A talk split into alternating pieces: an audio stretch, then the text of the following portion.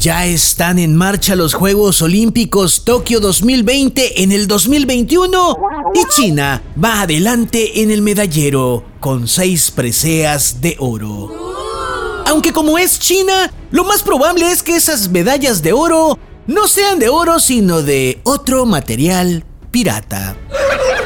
Japón es segundo lugar con cinco medallas de oro una de plata y seis de bronce. Seguramente sus medallas de oro fueron en trabajo sin vacaciones, medalla de oro en dormir en espacios chiquitos, medalla de oro en comer más arroz que los chinos, medalla de oro en ver más caricaturas de anime que nadie y medalla de oro en tener las calles más angostas.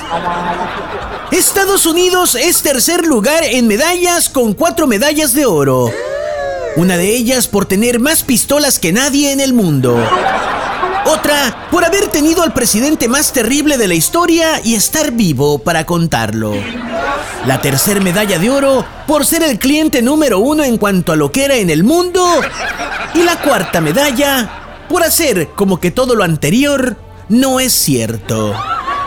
Por cierto, tiene medalla de plata en vacunados al no poder llegar a la meta.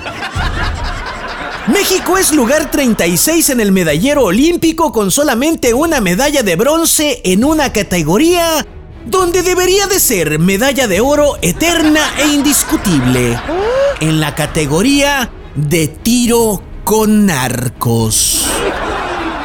México sería medalla de oro si existieran las disciplinas de maratón de discursos de tres horas sin relevos. Ahí sí, el presidente está en forma.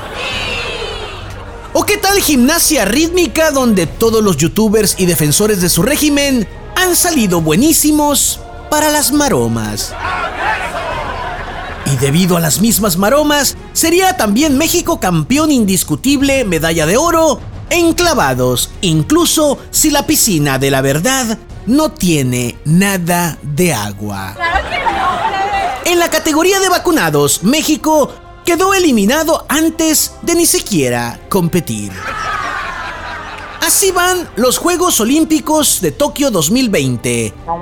E imaginando, le pregunto, ¿en qué más podría México fracasar?